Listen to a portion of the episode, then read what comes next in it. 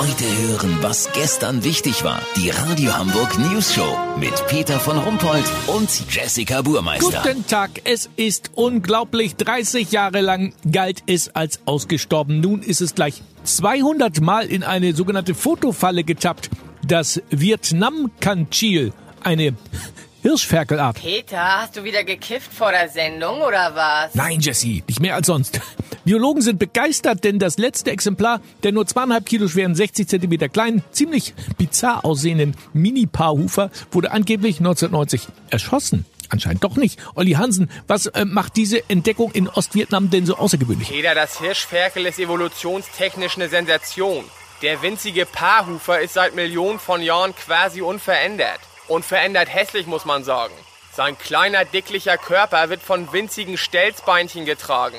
Im mausartigen Kopf sind zwei Eckzähne zu finden, die stoßzahnförmig im Maul sitzen. Für die Einheimischen im Dschungel von Vietnam war das Tier allerdings nie ausgestorben.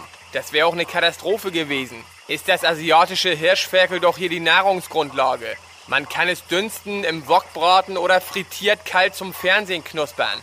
Mit den kleinen Stelzbeinchen lässt sich hinterher super das faserige Fleisch aus den Zähnen pulen, weswegen es im gesamten asiatischen Raum nur Puk Bong Pik, also Waldzahnstocher genannt wird. Gleichzeitig wird das Vietnam Kanchil auch verehrt. Denn trotzdem es so unglaublich bescheuert aussieht, strahlt es selbst frittiert noch eine gewisse Würde aus. Weißt, wie ich mein? Lass so machen, Peter. Ich versuche gleich nochmal zwei lebende Hirschferkel für Hagenbeck mitzubringen. Wenn ich die auf dem langen Flug versehentlich wegknuspern sollte, melde ich mich noch morgen. Habt ihr das exklusiv, okay? Ja, vielen Dank, Olli. Kurznachrichten mit Jessica Burmeister.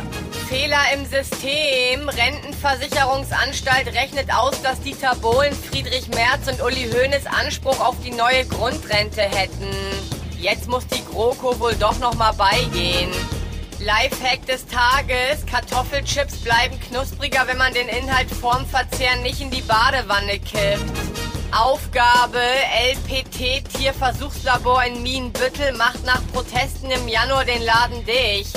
Die Mitarbeiter versucht man jetzt in der niedersächsischen Hardcore-SM-Szene unterzubringen. Das Wetter. Das Wetter wurde Ihnen präsentiert von Schleckimarkt. Diese Woche CO2-Spray zum Klimaschützer ärgern.